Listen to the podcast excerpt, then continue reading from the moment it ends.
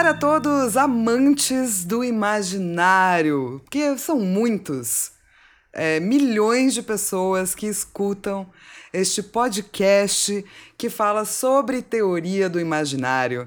Eu sou a Flávia Gaz e hoje comigo estão o Dodô. Oi, estou aqui mais uma vez. Tudo bom com vocês, meus milhões de. Eu achei que você ia cantar Shakira. Shakira. Ah, Oi, estou, estou aqui. aqui querendo, Querendo ter. Assim, né? Só sei eu e estou aqui, gente. Todo mundo, gente. É, também o Luiz. Bom dia, boa tarde, boa noite. Eu estou em regozijo pelo fato da minha voz alcançar os seus ouvidos. Muita alegria em falar de imaginário. E a Vicky. Olá, amiguinhos! Olá, amiguinhos, é muito bom. É, antes da gente entrar na nossa discussão, porque a gente estava falando de imagens catamórficas de queda e a gente vai continuar falando de imagens de queda, temos e-mails. Ui! E-mails! Inclusive, apesar de a gente ter ficado um tempo sem fazer, porque pandemia e vida, né, gente? É isso, e pá. É, você pode mandar e-mail pra gente no imaginariopodcast.gmail.com para você ser lido aqui.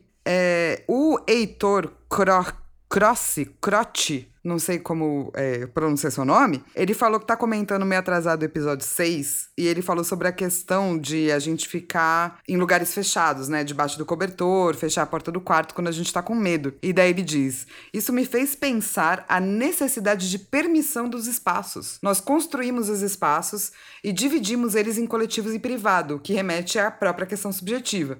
Quanto mais íntimo, mais fundo, você se deixa dentro da sua casa. Poucas pessoas conhecidas são atendidas na porta. Médio conhecidas tomam um café e íntimas sentam na sua cama. E daí ele tava falando dessa questão da permissão, mas essa questão da intimidade do espaço me fez muito ficar pensando no lance de é, habitar espaços quando você é uma minoria. Porque você tem menos permissões mesmo de espaço, assim, né? Então, a priori, talvez uma pessoa de minoria pareça brava, ou pareça estranha, é porque ela tá num espaço que ela não tem um cobertorzinho, né, para colocar nela mesma, caso ela fique com medo, assim. E, e, isso é uma coisa interessante, assim, porque dependendo de como você tá vestido, você não tem permissão para entrar num espaço. Daí aquele espaço fica menos íntimo para você, assim, sabe? E ele vira mais um espaço de medo. Por isso que uma pessoa, quando tá falando algo na internet que é, tipo, ah, é, é, um. Ah, isso aqui foi racista, ou isso aqui foi homofóbico, ela já tá preparada para responder agressão. E não gente concordando, né? Mesmo que tenha mais gente concordando. É, o que é super triste, né? Porque não tem nada melhor do que tá num cobertorzinho. Eu acho que faz super sentido isso. Um amigo meu trabalhou comigo, ele sempre falava, né, o quanto que para ele ele se sentia a existência dele era sempre política, porque na época que a gente trabalhava, ele era o único negro da equipe de design, para quem não sabe, eu sou designer do escritório. Então, ele sempre fazia questão de frisar isso, né, o quanto que ele existindo ali naquele espaço, no, naquela naquele organização, né, de escritóriozinho, abertinho, tal, ele estando lá sentado já era um puta de, um, de, um, de uma uma resistência, assim, né? Porque é isso, são espaços que a galera não está acostumada, infelizmente. Pro, pro olhar, acho que mais conservador, né, causa essa estranheza mesmo, né? E mesmo se você olhar friamente, assim, né, uma multidão lá de gente branca e um cara negro, acaba se destacando. E o, o quanto que isso, né? Eu acho que é por isso que você tem que tomar cuidado como você fala com pessoas de minoria, entendeu? Porque elas estão num local de medo, de não aceitação, de não permissão. Então, é comum que no começo haja um estranhamento, né? A pessoa fique mais reservada, assim. A intimidade, como diz Bachelar, é sempre em conflito. Isso é de um, de um livro lá pra frente, que um dia a gente talvez chegue. Mas, é, apesar desse conflito natural, tem o conflito dos espaços de permissão, né? Outro e-mail que a gente recebeu foi do Matheus Servo. É, ele é estudante antropólogo, estudante de comunicação. E daí ele falou que, pô, foi legal encontrar a gente, então fica com a gente, Matheus. E ele estava dizendo que pensou em algumas questões sobre a, a, o nosso podcast sobre possessão. E ele lembrou de um autor que chama Márcio Goldman, que estuda o candomblé no Brasil. E tem uma dissertação de mestrado chamada A Possessão e a Construção de Ritual, eh, ritual da Pessoa no Candomblé. É, e daí, assim, eu não li. Vocês conhecem esse autor? Eu não li ainda. Não, não conheço. Não conheço também. Então, e é isso, assim, eu fico pensando se na visão de Duran, uma um ritual de candomblé seria considerado uma possessão. É, vindo do lugar que ele vem, talvez ele diria isso. É, não, o Duran, né? Mas nós olhando o Duran, talvez a gente não leria, né, o candomblé como uma ou tipo qualquer mediunidade entre aspas, né? Então daí entram todas as, né, a Ubanda, o... eu não sei se eu leria como possessão, porque uma pessoa tem que estar disposta, dois a pessoa no candomblé passa por um processo gigantesco assim para receber uma entidade, não é do tipo, ah, recebe aí, tá beleza. Então eu não sei se eu colocaria isso no diurno. É que no candomblé você não recebe esse tipo de entidade, né? É uma ligação direta com o orixá. Então, para mim, me parece muito mais uma questão do sintético, sabe? Sacrificial, ainda mais no candomblé. Porque você realmente raspa e marca a sua cabeça, né? E você tem todo um período é, onde você passa por esta forma de sacrifício para se conectar. E assim, eu não estou chamando de sacrifício de um jeito ruim ou negativo, assim.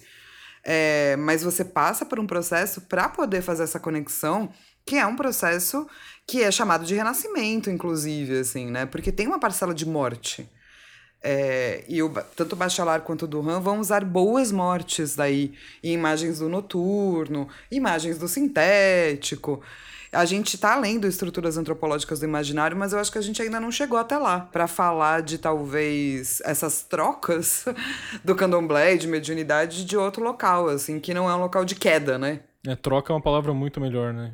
Porque possessão tem a carga, assim, da, da, do, do, maligno, né? De você perder o controle, que nem a gente falou alguns episódios, né? E não é você perder, você é, meio que diz que é bem-vindo, né? É, Ao então. seu corpo. Exato. É, eu ia tocar Total. muito nesse ponto, porque na primeira.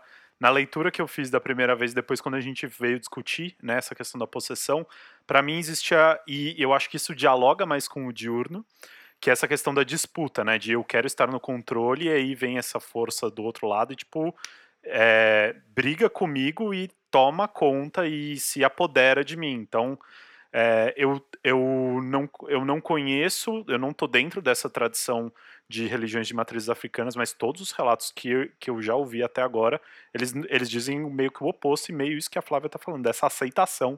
Então, de receber, de, é, de estar aberto a isso. E você tem um processo para você poder fazer isso. Exato, um baita, né, num processo, né? Não, é do tipo, para, vamos se preparar para isso aí, né? Então, é essa parte que eu acho que é. Até mesmo é, tem um momento, né, que você fica recolhido antes de você ser reapresentado. Esse momento de recolhimento, ele tem que marcar um momento quase uterino, mas também de morte para a sociedade. Você não fica ativo na sociedade, você fica recolhido, assim. E depois que você passa pelo primeiro processo, também tem um período de, entre aspas, recolhimento. Então, eu, eu, não, eu não sei, eu entendo por que, que o cara escreve possessão. Né, no artigo. Sim. Mas eu acho que se a gente estivesse olhando pelo viés do imaginário, a gente não chamaria de possessão. É, eu concordo. A gente também. chamaria de, sei lá, semiose, talvez. Né? Que é uma troca, é um diálogo, saca? Real, de corpos e mentes que podem até se fundir por conta da quantidade de diálogo, assim. Então acho que eu chamaria de semiose. Definindo palavras é, da nossa linha de pesquisa para falar de candomblé, assim. Eu acho que eu chamaria de semiose. Semiose é um bom... É uma boa palavra. Pros otaku é mais Shaman King e menos Demon Hunter, né? Isso, exatamente. É mais Shaman King e menos Demon Hunter. Caralho. Perfeitamente. Eu, eu ter entendido essa referência diz muito sobre mim, cara. Diz, que diz que você é um otaku, né, cara? Taquinho, eu Fedidaço. taquinho pra sempre. É, Dodô. Faz parte, né? Ah, já, eu já passei dessa fase de negar a minha, a minha otaquice. Agora eu só abraço. Otaquice. Otaquice. Menos Naruto. É, não, Naruto, Naruto não não. dá. Eu tentei, tá? Eu tentei, Isidro. Will, Um abraço pro tentei. Burnizido que tá escutando a gente. É uma dessas milhões de pessoas que acompanham esse podcast. É, E hoje a gente estava falando sobre símbolos de catamorfia, de possessão, etc, né? Inclusive tem até um e-mail maior que eu não li, mas eu deixo pro próximo episódio, tá, Letícia? Não fique chateada. Depois de passar por essa questão da possessão, a gente vai chegar na imagem sexual da queda. Toca o Marvin Gaye aí. Esse não é o Marvin Gaye, né? Mas tudo bem. Serve, né? Serve.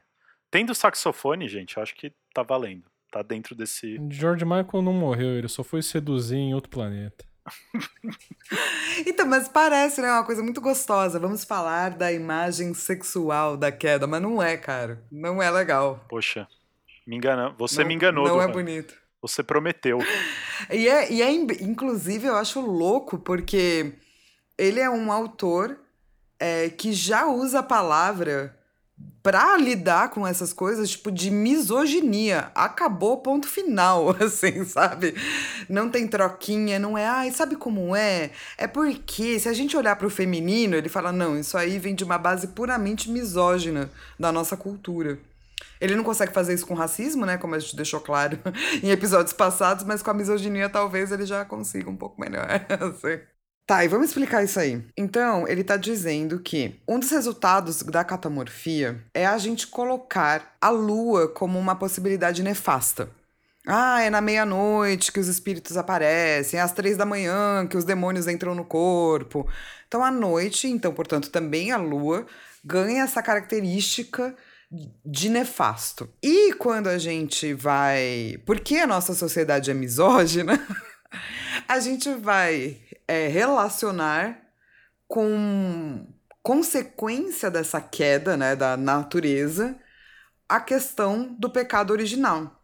É a feminização do pecado original, ou seja, colocar a culpa na mulher, vai gerar um monte de imagens misóginas que existem no nosso cotidiano e no nosso dia a dia.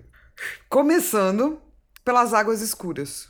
Então, as imagens de lagos escuros, lagos de sangue. Tem até um filme sobre que tem a menininha que tá fazendo sua primeira menstruação e ela menstrua no lago e daí o lago fica inteiro de sangue. Como é que é o nome desse filme aí? Google filme onde a menina menstrua no lago. Menstrua pesquisar. no lago de sangue, vira lago de sangue. É, a garota do lago Anzi, será? Não. Um estranho no lago, Ariana. Tô vendo vários aqui. Gente, eu não achei, tá? Desculpa. É uma, é uma com aquela menina que é bonita e, e fez os bagulho de luta. Aqui- eu tô. Vocês, vocês veem como eu sei tudo.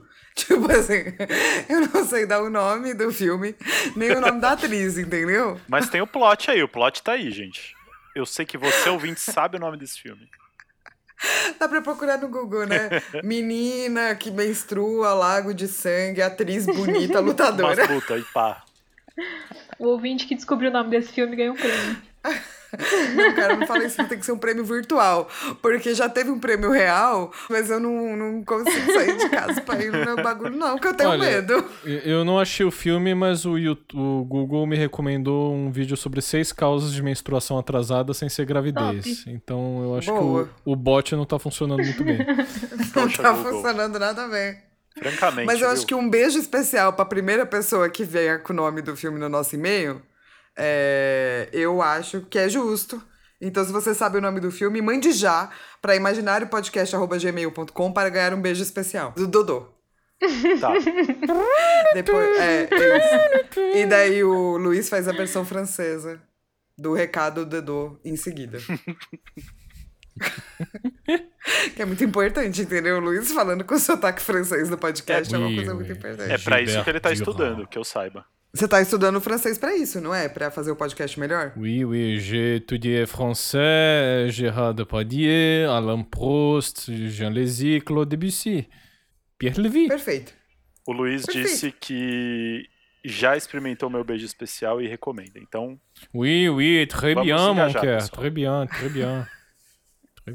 Ça va. Ai, ai. Mas, mas, enfim, existem vários lugares desse lago que foi corrompido pela, pela figura da mulher. E a figura da mulher vai ser usada como uma figura de tentação muito grande, inclusive na jornada do herói. Então, o famoso livro aí do Joseph Campbell, O Herói de Mil Faces, vai colocar duas figuras femininas possíveis, que é a mulher como deusa, que é a mulher que, por conta da sua beleza ou das suas sensações puras, é apta para se tornar o consorte de um imortal. E a mulher como tentação, que é a mulher que nos lembra o odor da carne, e a gente tem que ter ojeriza disso. Depois, quando a gente fala que o Joseph Campbell é uma máquina de fazer incel, a gente é criticado. Mas vocês sabem que eu tenho um problema, agora é só cá entre nós, assim, com a palavra incel? Porque, assim, incel, eu, eu, eu acho sacanagem que isso virou uma palavra do mal. Ah, mas Porque sim. incel não necessariamente é uma pessoa do mal, né? Mas daí, tipo, vai que a pessoa é, É. incel e ela é uma pessoa legal e agora ela tá dentro dessa categorização bolsonarista, de assassina, tipo, de pessoas horríveis, sabe? Eu nem sei o que é uma pessoa incel. Eu, como bióloga, toda vez que alguém fala incel, eu penso em intracelular e sigo minha vida. É, eu, eu penso no céu do Dragon Ball. É involuntary celibate. Então é uma pessoa que tá celibatária de uma forma involuntariamente. Ela não acabou se tendo certas características que talvez a sociedade patriarcal misógina quer ver num homem, e daí ela não conseguiu, não aprendeu a se relacionar com mulheres. Apesar de gostar de mulheres. E é isso que significa. Mas hoje a gente usa pra dizer, ah, é aquele bando de bolsonarista. Maldito. Maldito, misógino, homofóbico. Eu sempre fico meio chateada, que eu falei, cara, não basta a pessoa ter sofrido com, tipo, a sociedade patriarcal, ela já, já vai ser colocada como um filho da puta, assim, de cara? Tá, mas enfim, vamos lá. E daí ele faz, assim, várias associações, eu acho, né, gente? Tipo, ele vai juntando uma coisa na outra, assim, né, durante o capítulo. É, que ele começa, tipo, dá. Então tem essas águas escuras é, do sangue menstrual. Porque o sangue menstrual só ocorre por conta do pecado original da Bíblia. E isso vai dar para a mulher várias consequências ginecológicas, como, por exemplo, a dor da menstruação e a dor do parto. E isso diz a Bíblia. Ou pessoas que leem a Bíblia. E ele vai dizer que essa queda moral, dessa feminização, não acontece só na mitologia cristã. Ela também acontece em vários lugares, como no mito de Pandora. E é verdade, né? Porque Pandora, pobre Pandora, assim, tudo que ela fez foi abrir uma caixa e de repente a culpa do bagulho é dela, entendeu? Tudo que ela fez foi um unboxing. O primeiro unboxing. Primeiro unboxing. Primeiro do- unboxing, exato. Todo mundo que faz unboxing agora é assim. Eu sempre fico pensando. Sabe, vocês lembram do filme do. Mano, do South Park? Sim. O primeiro, o primeiro de todos lá, que, ele, que, o, que o Kenny morre e eles vão pro inferno. Isso. Lembro. Isso. E daí na música do Blame Canada, tem umas partes assim, do tipo, a gente vai culpar os médicos, a gente vai culpar, sei lá, quem não, a gente vai culpar o Canadá. Pra mim é meio isso, assim. A gente vai culpar quem fez a, a caixa, a gente vai culpar quem pôs os bagulho dentro. A gente, não, vamos culpar Pandora, entendeu? Que alguém deu a caixa pra ela. Ela fez, ah, tá bom, e daí ela abriu, a culpa é dela. Se não fosse pra abrir a caixa, fizesse a caixa mais difícil de abrir, não é mesmo? Ou não, pra que, que você tá dando a caixa pra Pandora, mano? Porra, esconde a. Enterra Não a dá a caixa. caixa pra ninguém, cara. Enterra Isso. essa caixa. Se nem o Brad Pitt conseguiu segurar a sua curiosidade, what's in the box? a gente vai, tipo, dar essa responsabilidade pra Pandora, sacou? E outra, não fala que não, não pode abrir a caixa. Se abrir a caixa, vai acabar o mundo. Porra, isso dá uma curiosidade de abrir a caixa. Eu quero saber como que vai acabar. Como que o mundo vai acabar no negócio que tá numa caixa? Exatamente. Eu ia comentar que esse episódio tá especialmente cheio de referências que eu não conheço. Vocês- Desde o começo, vocês falaram Ah, um monte é? de coisa e eu tô aqui assim. Nunca ouvi falar. Você nunca viu South Park? Eu sei o que é, mas eu nunca assisti na minha vida. Eu vi, esse, eu vi esse filme quando eu era moleque. Aluguei na Blockbuster. Aí eu fui ver com uma prima minha com o namorado dela, que eram, sei lá, 20 anos mais velhos do que eu. E eles ficaram muito preocupados, assim, de eu virar uma criança transtornada por causa desse filme. É, virando o Uncle Fucker, né? Nossa, eu, eu me mijava de rir desse filme, cara. E realmente ele é hediondo, né? Ele E é. eu tinha, eu tinha uns 8 anos. Você é a criancinha, entendeu? Que foi lá assistir o filme. É você É, toda. e Era agora- desenho. Tava lá um agora eu tô, eu tô parecendo um cosplay do Cheech Chong agora, né? Então claramente foi o filme do South Park, né, que fez isso. É por isso. Ô, Vicky, você não viu nem Seven? Dos Pecados Sim, Capitais? Seven, sim. Né, agora que você falou, eu lembrei. Que na hora que você falou, eu tô igual o Brad Pitt, eu fiquei passando os filmes dele na minha cabeça, assim, tipo, o que, que ela tá falando? Qual filme é. Ele fica tipo, what's in the box? É muito bom, mano. Ai, ai. E daí, o que ele vai explicar é, por conta de certas culturas, a gente vai deslocar essa coisa do conhecimento entre bem e mal, porque a maçã do paraíso, na verdade, representa isso, né? Você ganha conhecimento. E se você tem conhecimento, você sabe quando as coisas são boas e quando as coisas são ruins. não necessariamente é um mega pecado do tipo, ah, que horrível, Eva, vamos bater em todas as mulheres. Mas, vindo para nossa é, cultura ocidental, pegando o platonismo, isso vira uma coisa muito ruim. E agora alguém vai ter que explicar o platonismo. Ó, oh, eu vou explicar em linhas gerais, hein? Platão, ele tava lá numa caverna um dia, né? Foi assim que aconteceu. E aí ele viu umas sombras lá e ele falou: "Mano, esse bagulho aí não é o não é o real. Tudo que a gente vê não é real. O real tá aí, não. O, ideal tá em algum lugar que a gente tem que sempre buscar, mas existe aquilo que é real e aquilo que um, um cheiro desse real, uma uma sombra desse real, né? Por isso que ele usa o bagulho da sombra. Um, uma imagem, uma representação, um fragmento desse real. E aí, graças a esse senhor arrombado, que hoje a gente tem aí né, diversas é, é, cagações de regra daquilo que é certo e que é errado, porque algum dia o Platão ele foi lá para uma caverna, viu a, ele estava brincando lá com a mãozinha dele, viu ali um coelhinho e falou: Porra, esse coelho aí, existe o, o coelho real. E a partir é. disso, minha gente, é que vieram todos os problemas do mundo. Então a culpa não é da Pandora, não. A culpa é do seu Platão. Sua vida tá ruim por causa de Platão e do Bolsonaro. Expliquei bem?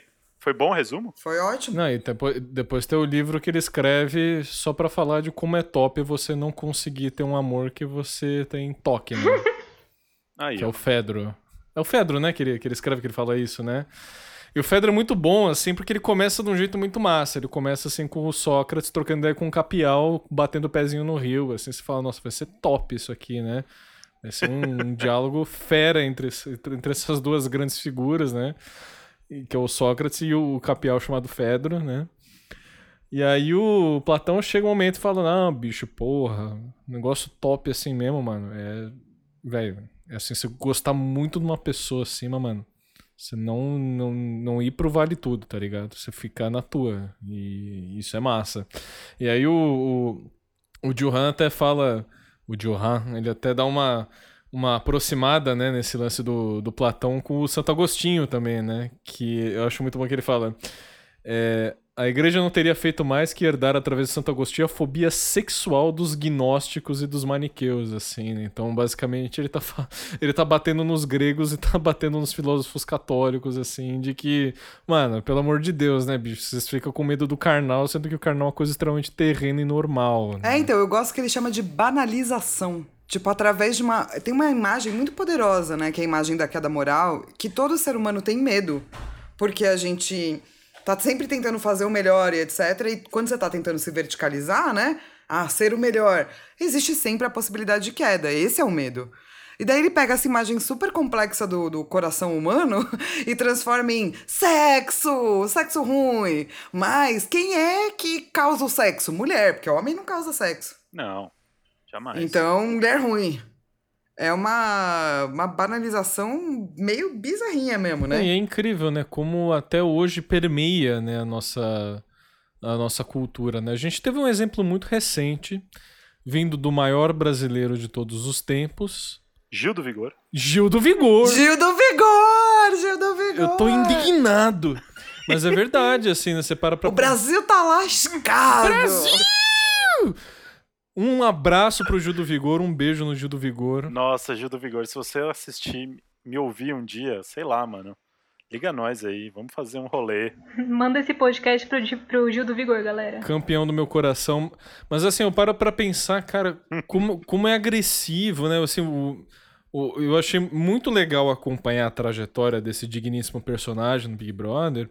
Porque assim, você vê como é agressivo, como é dolorido você ser tolhido dessa pulsão sexual simplesmente por medo de uma queda moral. E o tempo todo ele repetia isso no reality, né? Uhum, uhum. Porque ele apertou a bunda de alguém, cara, entendeu? Sim. E não era uma pessoa do mesmo gênero que o dele, ah, que, é, que é diferente do dele, né? Que é o que a gente pode. Tipo, tudo bem, um monte de homem e mulher ter passado por esse programa lá no edredom e blá blá blá.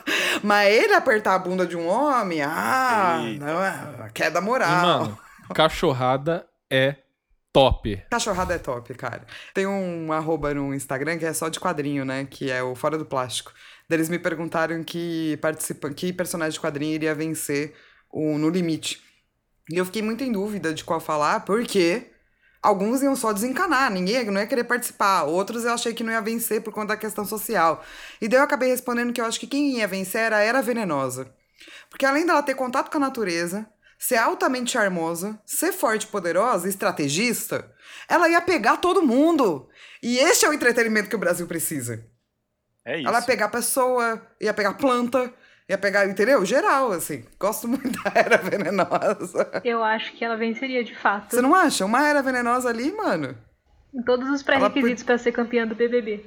Não é do BBB que a gente tá falando, mas tudo bem. Não, mas tudo bem. Do BBB ela também venceria. Não, eu, eu tô com o Dodô dessa, eu sou Tim Bugu, mano.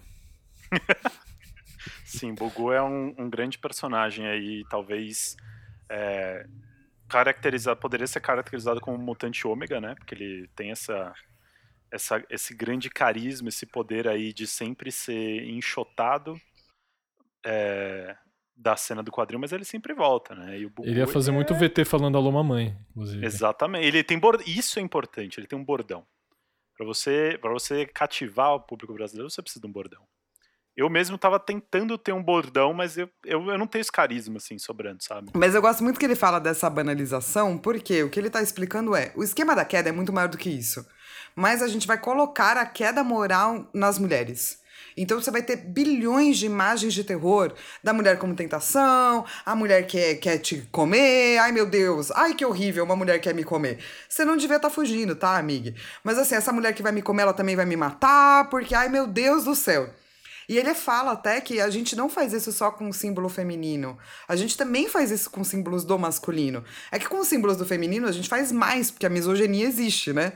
Tanto que ele cita o, a serpente. Que ele fala, cara, a serpente. Inclusive, o Bachelar, mano, tem um livro que ele vai passar as 30 páginas falando da serpente, sabe? De tão é, maravilhosa que é essa imagem, de tão incrível e cheia de nuances. E a gente faz assim, ah, a serpente é um pinto, né, mano? Também é uma banalização. Novamente citando o maior brasileiro de todos os tempos, a cobra foi desmascarada. Hoje eu tô vigorento, desculpa, gente. Imagina, Tá revigorado. Pode citar, pode citar o Gil pra sempre. Mas eu acho que esse lance, né, do, do, é, do medo do coito, do medo da vagina, e até um lance mesmo de um Campbell da vida dizer que a mulher, como tentação, ela nos lembra da carne, porque a mulher tem o órgão da carne, é, que é o órgão de pôr filhos no mundo e tal e tal.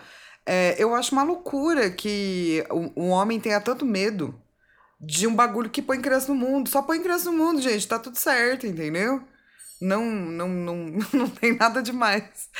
Mas vai se criar um medo muito grande, né? De, de coito. Tanto que em filmes de terror, geralmente, a mulher que não é virgem, ou as pessoas que não são virgens, morrem. A regra é clara, quem transa morre. A não ser no Alien, né? Você já percebeu? No Alien, a franquia, a pessoa que é virgem e meio, ai, não gosto de sexo, essa morre. A pessoa que é sexual sobrevive. E isso foi meio feito de caso pensado. Olha só, eu preciso confessar que eu não sou um telespectador da franquia Alien, então não sou capaz de opinar, como diria a mãe do filme. Não, mas viu? Você nunca viu nenhum? Eu, eu, eu conheço o grande esquema das coisas do Alien, mas, tipo, eu nunca parei pra ver o filme, então. Eu nunca assisti Alien, mas eu sei desse spoiler de que é a, a franquia diferentona, que quem transa não morre. Que quem transa no mundo. É, e fora que o monstro é um pirocaralhaço, né? Sim. Piro caralho. É um pinto que sai vários pintos de dentro Sim. dele. De o fato. Megazord da rola. É o Rolazord. É Megazord católico maravilhoso. Melhor descrição pro monstro do Alien. Muito bom. Bom, agora, depois dessa, eu não sei se eu vou conseguir desver a franquia Alien sem pensar num pinto caralhaço, então. Certamente vai Eu ser uma acho que você experiência. devia ver depois disso, é, exatamente. E nos contar o que é que você achou. Alien é meio filme de terror, não é? É. Eu nunca mais vou ter medo de Alien. Eu vou assistir dando risada. E daí ele vai falar sobre essa questão do erotismo, né? Como o erotismo, na verdade, ele pode ser uma possibilidade de você acabar com os perigos da morte. Porque via sexo as coisas continuam. Então é uma visão bem esquisita mesmo, né? Você ter essa problemática aí do, do da queda sexual. E depois ele vai entrar num pouco de Freud falando da oralidade, da fase da oralidade, etc. E ele vai falar diversas coisas, mas eu acho que o mais importante é que tem essa passagem do Levítico que diz: porque a alma da carne está no sangue. E todo o sangue é corrompido e pá, né? E aqui eu acho que a gente entra naquela que para mim é a figura de terror que é mais do patriarcado possível, que é a vagina dentada. Não apenas a vagina, como tem dentes. Que é para te lembrar dessa segunda fase, entendeu? Que é a fase da mordiscância, né? Então ela realmente pode te engolir e te matar, acabar com o seu pinto. Então daí os meninos saem correndo para preservar o seu pinto. Mas o que é irônico, né? Porque eles não queriam usar o pinto em primeiro lugar. Porque afinal de contas eles têm medo da vagina, então é como, como se fosse um monstro super absoluto, assim, né? É, ele vai te destruir moralmente e fisicamente. Eu acho que é por isso que até a gente pode pegar essas coisas do tipo. É por isso que pessoas do movimento feminista costumam dizer que homens machistas eles tendem a temer as mulheres e querer dominá-las. Porque essa é a visão, entendeu? Uma visão de que é algo ruim, é, que é algo que você tem que ter medo, e para você não ter medo, então você domina. E essa dominância causa um monte de coisa, inclusive mortes de muitas mulheres. Aê! Parabéns! É, e é importante para a gente ver, né, o quanto, apesar de ser uma banalização de uma imagem, mesmo uma imagem banalizada faz muito. tem muito poder na nossa vida, dependendo de como ela se espalha, da capacidade memética, né, de reprodução. É só pegar como o Bolsonaro se, eleu, né, se elegeu, né, gente? É isso. É, essa. Medo. É. Essa, essa banalização ela é muito usada justamente para isso, né? Para difundir ideias e é, uma, das, uma das discussões que vira e mexe eu tenho com, é, com uns grupos de amigos assim é do quanto que será que sei lá ideias complexas podem ser meméticas? Eu acho que hoje em dia a gente conseguiu já achar algumas coisas assim que a gente passa isso, né? De tipo o, não ser o meme não ser o conceito em si, porque eu acho que a extrema direita usa muito isso de tipo, o próprio meme já é a ideia e é isso e não tem mais discussão. Até porque se você entra numa discussão, você percebe é, o quão rasa que é, né? Isso daí. Mas talvez usar essa, essa questão da banalização como uma introdução a um tema e não como o tema em si. Mas enfim, acho que isso dá até pauta para outras coisas, mas só para só para reforçar. Não, eu super acho que é uma discussão importante, assim, porque eu acho que a esquerda, como ela é diversa, ela tem menos poder memético, porque é muito difícil você transformar algo complexo numa imagem simples. Eu acho que talvez o que dê para fazer é tirar sarro das coisas que são banais e imagem simples. Sim. Pra caralho. Isso dá pra fazer, assim. Mas, expli tipo, explicar as 30 páginas de serpente em meme é meio difícil. Agora, explicar que não é só sobre o pinto, fácil. Eu acho que a gente nem gostaria, né, de explicar em meme, assim. Eu acho que uma coisa é você tornar o conteúdo, você tornar o conhecimento acessível e popular. Outra coisa é você, até, de certa forma, rebaixar o intelecto da pessoa com quem você tá conversando. Tipo, a pessoa só entende por meme? Não, peraí, né? É, tipo, é meme é bonito no Twitter, mas isso não significa que você é, deveria colocar seu interlocutor nesse papel, né? De tipo, ah, não, só vai entender por meme. Eu acho isso. Inclusive, cadê os programadores de esquerda daquela rede social Twitter para criar um monte de bot que fica explicando as coisas, entendeu? A pessoa fala, tipo, toda vez a frase machismo não existe. Vem o bot e explica. Existe um monte de bots de bolsonarista falando um monte de merda. Cadê os, os desenvolvedores de esquerda para fazer isso aí? Com um monte de link, né? A gente precisa muito de um Carluxo do mundo invertido. Carluxo do mundo invertido. É o Dark Carluxo que na verdade é o bom Carluxo. Não sei, confuso. Ô Vicky, é. é, pra ti, na tua vida, quando que você percebeu que certas imagens do feminino eram, tipo, banalizações do feminino e não o feminino em si? Tipo, essas imagens de tentação e de medo da vagina e coisas assim? Foi bem tarde, bem tarde. Eu demorei bastante. Eu cresci bem no cabrestinho, assim. pra mim o mundo era um lugar maravilhoso. eu acho que eu nem sei colocar um momento exato, assim, mas eu tenho consciência de que foi bem tarde. Tipo, eu lembro quando eu era, tipo, início da adolescência, assim, minhas melhores amigas conversando e falando, tipo, sobre esses assuntos, assim, sabe? Apontando, tipo, não, porque isso foi essa situação aqui foi absurda. E eu fiquei, tipo, eu ficava, por quê? Não, mas para mim foi tarde também. É eu acho que, como eu sou um pouco mais velha, a gente não tinha acesso à internet, né? Não existia internet Até meus 18 anos, real, assim, não existia. Então não tinha esse debate, sabe? A gente só aceitava o que passava nas coisas, assim, na televisão, no, em certos livros, certas séries, como se fossem verdades absolutas, assim. Então, para mim, demorou bastante também para eu entender que essa banalização de imagens do feminino era uma banalização, não era tipo verdade, uhum. saca? Uhum. E muda muito, né? Nossa. né? Tipo, a hora que você vai ver um filme, uma série, depois que você sabe disso. Sim, tem um monte de coisa que, tipo, eu sou uma pessoa que gosta de ver coisa de criança, eu amo. Então eu sou super apegada nas coisas que eu assistia quando eu era pequena e assisto tudo que sai de criança hoje em dia, eu assisto. E aí tem um monte de coisa que eu vou assistir e Tipo, nossa, eu amava esse filme quando era pequena, vou assistir. E aí eu assisto, cinco minutos de filme, eu tô tipo, meu Deus do céu, como que deixavam eu ver essa coisa horrorosa?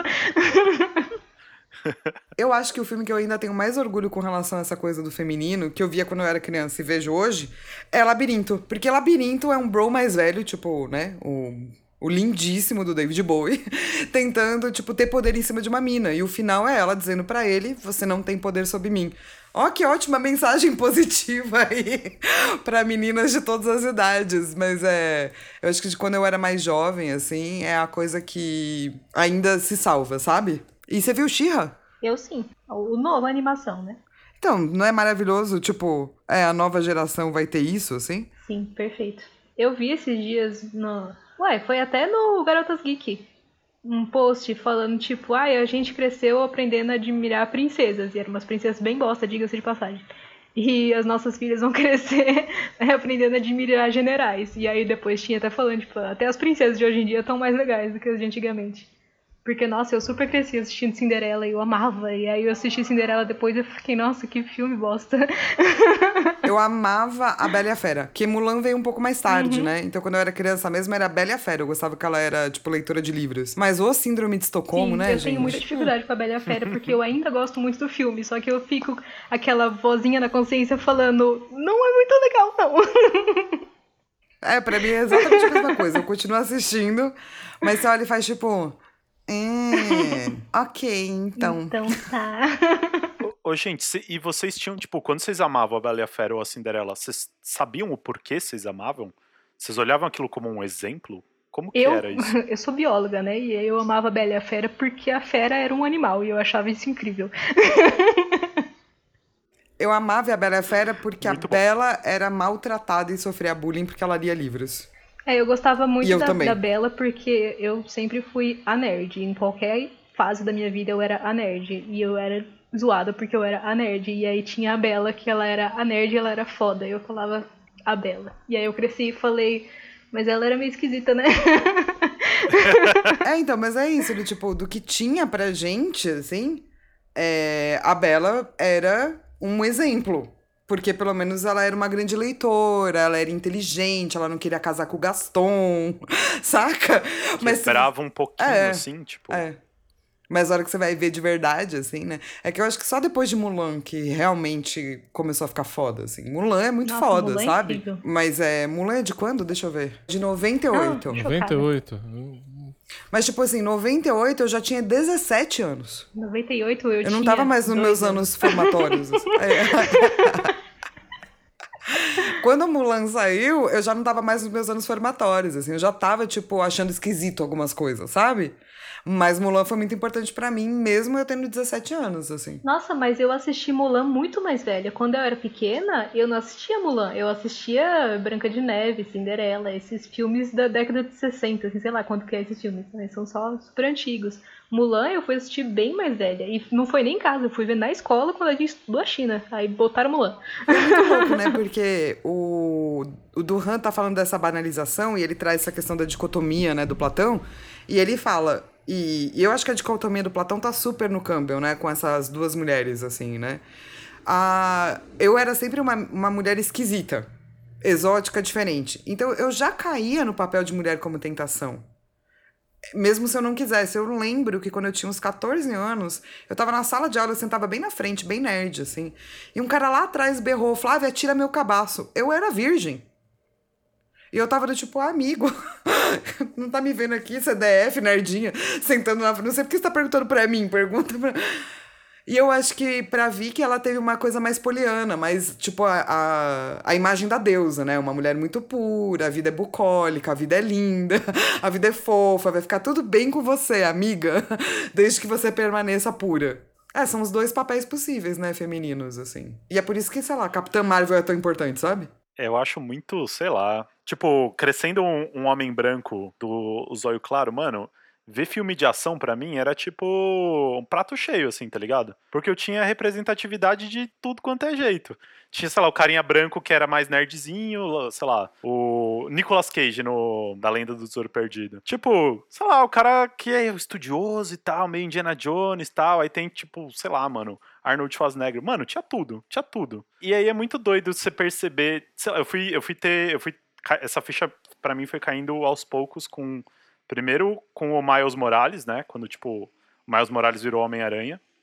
E depois, sei lá, muito depois do filme do Pantera Negra. Que a galera se vendo ali e achando isso muito foda. E aí que eu caí, que eu falei, mano, eu sempre tive isso. E essa galera, não. E, e, e assim, mesma coisa pra representatividade feminina, né? Em, sei lá, N obras e tal. Sempre fica restrito a esses dois papéis meio que até puxando um pouco para videogame, como se você nunca tivesse a oportunidade de meio que customizar o seu avatar. Você sempre tinha que escolher a, a pré-definição ali. E nunca era uma pré-definição que, porra, é isso, mano, me identifiquei. Bateu, bateu forte aí. Então, eu fico pensando, caralho, que merda, velho. Mas que bom que agora tá um, um pouco melhor, né? É, eu quando eu era pequena, além de filmes de, de criança, eu gostava muito, gosto até hoje de ver filme de animação, de, de ação. Tipo, tiro, porrada e bomba para mim é tudo na minha vida. E aí um, uma questão que eu tinha é que quando tinha alguma mulher foda nesses filmes, ela sempre tinha alguma questão, tipo, sei lá, ela sempre era metia o louco e fazia um monte de merda. Nunca era, sabe, um personagem bom igual os homens que estavam na equipe. Sempre a personagem feminina era toda cagada. E aí eu ficava tipo. É, então, cara, eu acho que esse, esses dois papéis que existem pro feminino, assim, entra num negócio. Na página 118, o Duran vai falar que o ventre é um microcosmo eufemizado do abismo. E eu acho que a gente vive isso. Imagens de ventre, imagens que são ligadas culturalmente ao feminino, elas tendem a ser um abismo. Ou de algo muito bom, ah, aqui você vai pro céu, ou de algo muito ruim. Essa falta de pluralidade, assim, é que é complicada, né? Porque você não pode ser coisas. É, então. E, e aí eu acho que isso acaba, talvez. É por isso que eu acho que dialoga tanto com o platonismo, por isso que eu tenho as minhas críticas aí ao seu Platão. Porque Aristóteles é isso, melhor, né? né? Aristóteles melhor. Aristóteles pisa muito. Pisa muito. Mas Fada é perfeita. sempre essa. É... sempre essa questão do ser, não ser. Tipo, se você é isso, então existe o oposto e o oposto tá lá, assim, saca? É tipo luz e sombra, essas coisas. E isso acaba dialogando muito também com essas imagens de, de diurno. Eu acho que isso facilita muito entender o que é diurno quando você entende.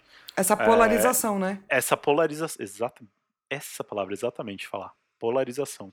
Do tipo. E é por isso, né? O feminino no diurno é um feminino horrível. Porque você tem essa polarização. Tem poucos filmes de terror, especialmente no terror, né? Que vão trazer essa outra imagem feminina, blockbusters, assim. Era uma coisa bem de filme B, até a gente chegar na Bruxa, até a gente chegar em Midsommar, que são filmes de terror que trazem uma mensagem que a mulher não tem que estar tá nessa polarização, assim. Mas isso é muito recente, assim. Ah, dois filmes, sei lá, tem cinco. A, o primeiro, A Bruxa, tem cinco anos? Nem sei. Acho que menos, né? Menos. Porque já tem outro? Não, não tá no 3 da bruxa? Não, filho, a bruxa da. A bruxa do mano que fez o farol, com a, com a gambito da rainha e o bode preto. Isso. Ah, eu, desculpa, com, confundi, gente. Confundi com a invocação do mal. Ah, tá, tá. Não, Perdão. tinha umas bruxas legais, umas, e, e os filmes de terror, tudo bem. Antes que eram legais, mas eu acho que eles não eram tão mainstream, assim, sabe? Os filmes.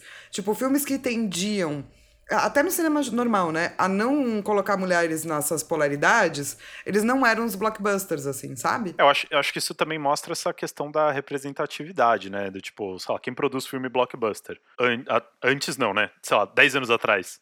Homem branco velho, tipo, produtores, assim, tá ligado? E hoje, tudo bem que até existe essa, essa questão, né, do, do capitalismo até absorver isso, né? Porque viu que, que gera retorno, mas, cara, tem muito mais gente diversa produzindo filmes. Então, sempre volto. Se a gente cai no exemplo já meio manjado do, do Get Out, né? Do Jordan Peele e tal, que traz uma visão super nova dentro desse, dentro desse cenário de filmes hollywoodianos e muito dinheiro envolvido e que vai passar em vários cinemas. Então, é, às, vezes, às vezes eu penso, tipo, parece que representatividade é tudo mesmo, assim, tá ligado? Que é, a, é o que faz é, quebrar essa banalização, essa estratificação né, de, de papéis diferentes. A gente estava relendo Água e os Sonhos, né? É, recentemente, assim, e tem uma coisa que o Bachelard fala na Água e nos Sonhos, é que existe esse bom narciso, né? Porque ele olha para os espelhos da, dos lagos e o lago não é igual a um espelho, né? Que o lago tem aquela, né, voluminho, dá aquela mexidinha, pá. E quando o Narciso se olha, ele não tá olhando só ele, ele tá olhando o mundo inteiro. Mas não é um mundo igual ao real, é um mundo um pouco onírico, meio esquisito. E dele pode se reapaixonar pelo mundo. Para mim, representação, representatividade é isso. É você olhar para versões possíveis de você, né, num mundo, poder sonhar o você. E só sonhando você é que você vai ter potências assim, né? Então, para mim, representatividade é muito isso. Eu acho que é uma questão muito importante, assim, nos dias de hoje. E bonito também, né? Gosto. Eu também gosto, adoro esse, esse narciso dele, acho muito foda. Ou. Oh.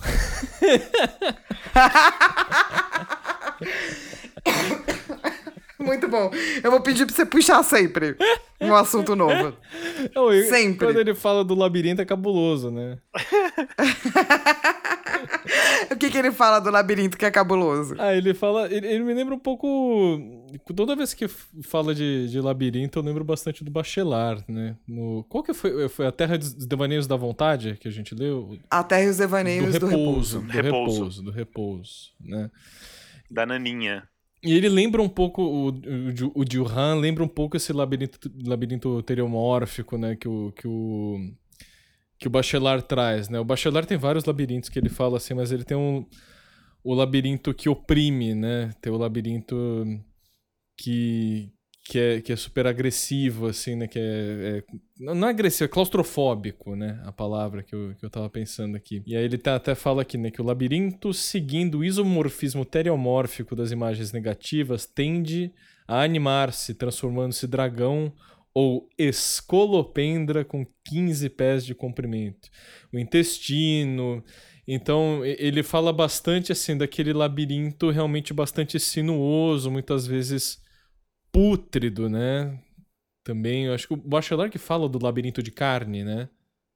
É, que eu, eu, acho que é meio isso que ele tá tentando pegar, de, tipo, como se você tivesse sido engolido por um dragão. E daí você tá, tipo, passeando nas tripas do bicho, assim. Isso é um labirinto de carne, assim. E a, a gente tende a colocar imagens de queda representativas desse labirinto. E é por isso que essa questão do ventre é tão fácil banalizar o ventre, né? Porque ele vira uma entrada para esse labirinto de tripas. Oh, meu Deus, não posso Sim. entrar aí. É, vai no sentido absolutamente contrário. Tem, uma frase do. Eu, li o Bachelar com vocês, assim, mas como eu sou meio burro, eu não lembro de muita coisa. Mas tem uma coisa que eu, que eu lembro muito, assim, que é quando ele falou do que quando a gente começa a desvendar o labirinto, ele se torna uma casa, né? Ele se torna uma morada. Nossa, eu acho uma lindeza essa frase.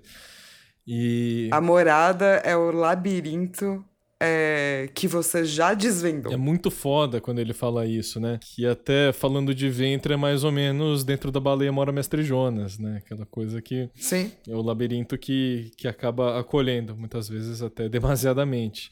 Mas aqui ele tá falando do labirinto hardcore, assim, né? Aquele labirinto que é sinuoso, aquele labirinto que é opressivo, né? Aquele labirinto que fede, quando ele fala com, realmente como do labirinto devorador, do labirinto que engole, né? A figura de deglutição, no sentido mais maligno, assim, né? É, acho que é importante lembrar que a gente não tem só, tipo assim, o ventre, o labirinto, o dragão, a serpente. Eles não têm só a visão diurna. A gente vai voltar a olhar essas imagens na versão noturna e na versão sintética.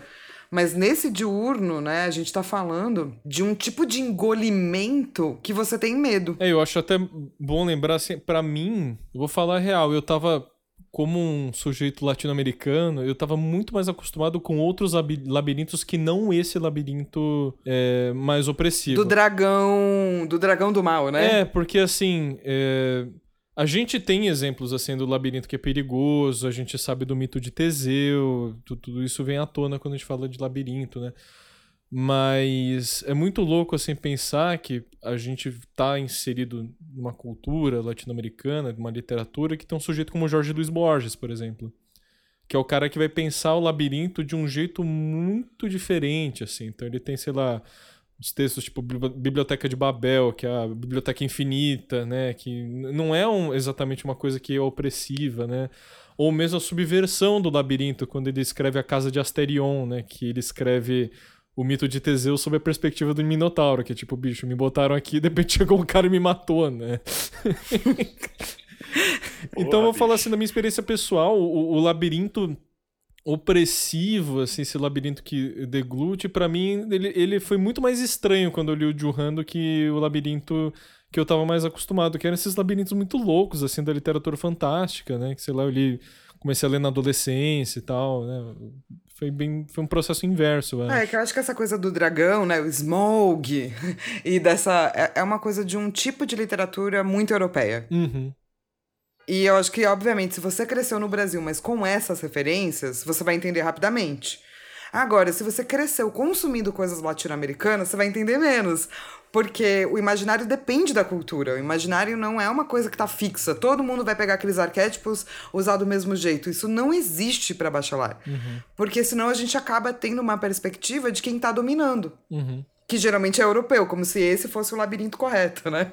É o labirinto de carne. Mas não necessariamente. É, depende de quem você é e onde você nasceu. E eu acho que tem uma coisa assim: os labirintos que eu tomei contato, que são opressivos, eram muitos labirintos do videogame. Por exemplo, eu zerei 200 vezes o Ocarina of Time. Então, para mim, é, quando você toma contato com o labirinto do videogame, esse labirinto invariavelmente ele vira uma morada em algum momento, porque você sabe que você vai chegar no final, nem que você tenha que comprar uma revistinha, tá ligado? Então, talvez a forma como eu tenha tomado contato com esses labirintos infernais, assim, eu lembro agora das imagens, realmente começa a vir assim, pô, Templo do Fogo, Templo das Sombras do Ocarina of Time, são as coisas sinistras, assim, né? Mas eu sabia assim, não, pô, peraí, né? Beleza, aqui é meio sinistro, mas eu sei que em algum momento eu vou me familiarizar com isso. Você de repente ganha um mapa ali, você fala, ah, não, beleza, cair nesse lugar de novo, vamos lá, a gente vai desbravando, né? Porque cria-se um interesse. Agora, não, não é como se você estivesse assistindo alguém dentro de um labirinto todo estropiado, assim. Aí é, eu acho muito mais. para mim, pelo menos, né? Aqui eu tô falando de mim, assim, eu acho muito mais aterrador você ver a pessoa eh, muqueada num labirinto do que você jogar um jogo em que você tem que desbravar um, um labirinto. É, então, mas eu acho que para muita gente dentro deste grupo, as imagens meio que são diferentes, assim. Tipo, a Vicky que vem da biologia, falar de talvez entranhas e carne e cavidades, isso não é aterrorizador, né, cara? Isso faz parte da natureza. Esse episódio inteiro, essa, esse, essa gravação inteira tiveram assuntos que eu olhei com o olhar biológico e eu fiquei tipo. Né? É, então, Normal. porque para você vem de outra perspectiva, né? Você não tem essa visão diurna, né? Dessas coisas. Sim. Tipo, ah, isso vai dar medo, isso é ruim. Exato. É uma visão mais complexa, assim, né? É uma visão de a carne é muitas coisas às vezes pode ser ruim, mas é muitas coisas. E, mas a gente vai ver muito, né, na, no, na cultura pop que a gente consome, assim, ocidental, essa coisa da boca dentada, do labirinto de carne, do medo do, do, do feminino, da mulher como tentação, dessa coisa do, do interior ser ruim, e não do interior ser só... Até o labirinto de espelho, né, que não precisa ser necessariamente um, um labirinto interior. Agora eu tô brisando um pouco, mas... Pode brilhar. Não é o interior é, fisiológico, mas de, invariavelmente é um tipo de interior que você está se encarando, né? E aliás, Sim. o melhor labirinto de espelhos de todos os tempos é o Operação Dragão do Bruce Lee, a cena final. Maravilhoso. Grande refer... Falando de representatividade, assim, né? Um homem másculo que toca porrada em todo mundo, assim, né? e com essa dica maravilhosa, a gente não apenas encerra esse podcast, mas a gente encerra a parte é, de catamorfia. Foi rápido, hein? Que a gente começou, inclusive, só com os é, símbolos de descida, né? E de ruindade. Teriomorfia, nectomorfia, catamorfia, tudo símbolos de medo. É, no nosso próximo podcast, a gente vai entrar nos símbolos que são mais bem vistos do diurno, Uhum. os símbolos do herói. E a gente vai começar com o signo ascensional. É, então, né, gente, muito obrigada por ficarem até agora com a gente. Se você quiser falar com a gente, você pode mandar e-mail no imaginariopodcast.gmail.com. A gente volta no mês que vem e digam um adeus. Tchau. Adeus! Tchau. Ah!